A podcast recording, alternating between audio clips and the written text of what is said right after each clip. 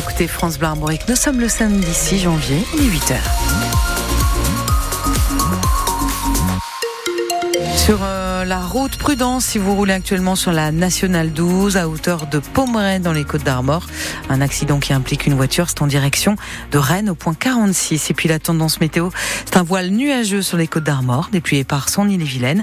Un ciel dégagé dans le Morbihan avec des températures comprises ce matin entre 4 et 8 degrés. Le journal Fanny Borel, une enquête de la police des polices est ouverte après le décès d'un homme interpellé dans la nuit de mercredi à jeudi à Montfermeil en Seine-Saint-Denis. Et oui, cet homme de 30 ans a reçu une dizaine de décharges de taser lors de son arrestation. Les précisions de David Giacomo. L'IGPN devra dire si l'usage de pistolets à impulsion électrique par six policiers était bien justifié et proportionné dans le cadre de cette interpellation. Jeudi, vers minuit, dans une épicerie de Montfermeil, un homme de 30 ans, surexcité, agressif et alcoolisé, commence à tout dégrader dans le magasin sous les yeux de sa mère qui dit ne pas le reconnaître. Un policier qui tente de le maîtriser prend un coup de pied au visage, il se fait mordre à la main.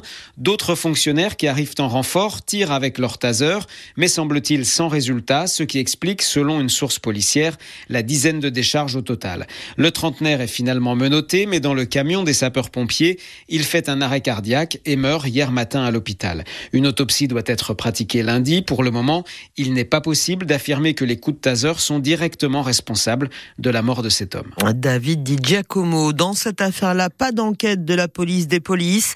Le parquet de Rennes a fait savoir hier que la responsabilité des policiers est écartée après la mort d'un homme de 28 ans mercredi soir sur la rocade de Rennes. Il fuyait la police qui avait été appelée par son ex-compagne grâce à son téléphone grave danger.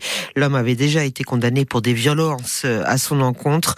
Selon tous les témoignages, les policiers ne l'ont pas poursuivi sur la rocade où il a été percuté mortellement par une voiture. Une conductrice légèrement blessée dans une collision hier matin vers 9h à Saint-Malo. Une collision qui s'est produite au niveau d'un rond-point rue Grève de Charles. L'autre voiture a été conduite par un homme de 23 ans qui était ivre et sans permis de conduire. Lui a été placé en cellule dégrisement et en garde à vue. La victime a, elle, été transportée en urgence relative à l'hôpital de Saint-Malo. Deux incendies cette nuit en Ille-et-Vilaine. Le premier s'est déclaré dans la d'une maison à Pléchâtel, au lieu dit la bergerie. Le feu s'est ensuite propagé à la toiture. Il y a pas mal de dégâts et deux personnes ont été relogées par la famille. Autre incendie à minuit 5 à Bru. Là, le feu a pris dans un compteur de garage et s'est aussi propagé à la toiture de la maison. L'offre de transport en bus modifiée à Rennes après la nouvelle panne qui touche la ligne B du métro depuis mercredi. Oui, la ligne de bus relais mise en place pour desservir les stations de cette ligne circulera sur les mêmes horaires que le métro de 5h à 1h du matin. Les lignes 32 et 34 ainsi que la navette du centre-ville seront, elles, supprimées à compter de lundi. Les lignes 10 et 12 verront, elles, leurs horaires réduits. Vous aurez les infos et ces horaires euh, sur le site star.fr. Les investigations pour comprendre la nature de l'incident de mercredi sont toujours en cours. Ille-et-Vilaine va peut-être enfin avoir son premier collège d'Iwan. Mais il faudra patienter jusqu'à la rentrée 2025. Le réseau d'enseignement du breton en immersion en possède trois dans le Finistère, un dans les Côtes d'Armor, comme dans le Morbihan et en Loire-Atlantique, mais pas en Ille-et-Vilaine. Un projet très sérieux est sur les rails à la Bouexière, au nord-est de Rennes. Il a été en partie officialisé hier par la signature d'une convention avec le réseau Éric Bouvet. Des projets de collège en Ille-et-Vilaine, il y en a déjà eu, explique Maëlys Boitel, chargée de mission développement à Diwan. Les autres collèges également du réseau Diwan se sont ouverts euh, parce qu'il y a eu des opportunités de locaux. Euh, c'est vraiment là où c'est compliqué souvent pour nous. Et en Ille-et-Vilaine, il s'avère qu'il y avait pas forcément eu d'opportunités de locaux ou pas de locaux en tout cas euh, qui généraient euh, justement l'adhésion des familles. Mais à la Bouexière, la mairie a racheté et rénové un ancien collège pour en faire un centre de vacances qui pourrait donc servir aussi de collège. Le maire y est très favorable, Diwan aussi. Il y a énormément d'élèves qui sont scolarisés euh, ou à Diwan ou en filière bilingue, que les enfants viennent du public ou du bilingue privé. Hein.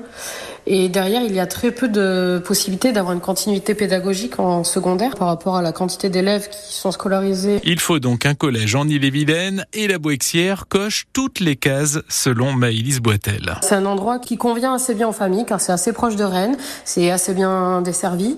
C'est la plupart de nos écoles sont dans le nord également du département. Sans oublier que des locaux à proximité pourraient servir d'internat qui est fortement recommandé pour que les élèves soient en immersion 24 heures sur 24. Le reportage d'Éric Bouvet. C'est parti pour les 32e de finale de la Coupe de France de foot. Ça a débuté hier soir et les amateurs de Feigny-Aulnois dans le Nord ont éliminé Quevilly-Rouen, un club de Ligue 2.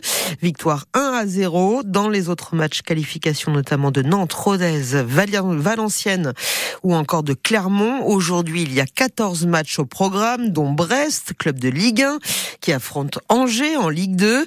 Euh, demain, vous pourrez suivre en direct et en sur France Bleu Armorique le match entre Dinan-Léon et Reims. Ce sera à 17h. Et avant cela, à 14h, ce sera le retour du classique breton entre Guingamp et Rennes. Les deux clubs ne se sont plus affrontés depuis 2019. Ils se retrouveront donc demain au Roudourou. Et s'il y a quelqu'un qui connaît bien les deux clubs, c'est le Pimpolais, Étienne Didot. Il a été formé à Rennes et il a terminé sa carrière à En Avant.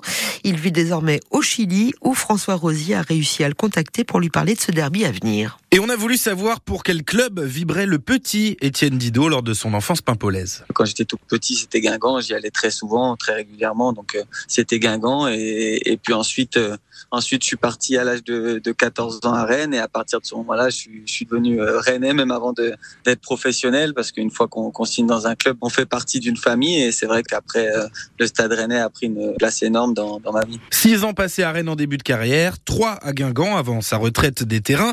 Étienne Dido garde des souvenirs heureux des derbies entre les deux clubs. Quand je suis rentré à Guingamp aussi, en fin de carrière, il y a eu une belle victoire à Rennes où on avait fait un gros match, on arrache à la dernière minute la victoire, donc c'est des émotions sympas. Un de mes derniers matchs en professionnel en 2019 où j'avais déjà annoncé ma fin de carrière, où j'avais été super bien reçu par, par les supporters et puis par le club en général de Rennes, donc j'en garde que de très bons souvenirs. À l'heure des retrouvailles entre Rennes et Guingampais, Étienne Didot voit un favori assez clair. Je pense que Rennes a une obligation de faire un énorme match contre Guingamp et de se qualifier par rapport à la situation actuelle. C'est pas une finale, c'est pas primordial pour pour Guingamp non plus. Donc voilà, moi je, je, vois Rennes quand même sur ce match-là peut-être l'emporter. Et demain le Pimpolais sera bien évidemment devant sa télé pour se voir s'affronter ces deux clubs de cœur. Ouais, L'interview complète d'Étienne Didot est à retrouver sur francebleu.fr.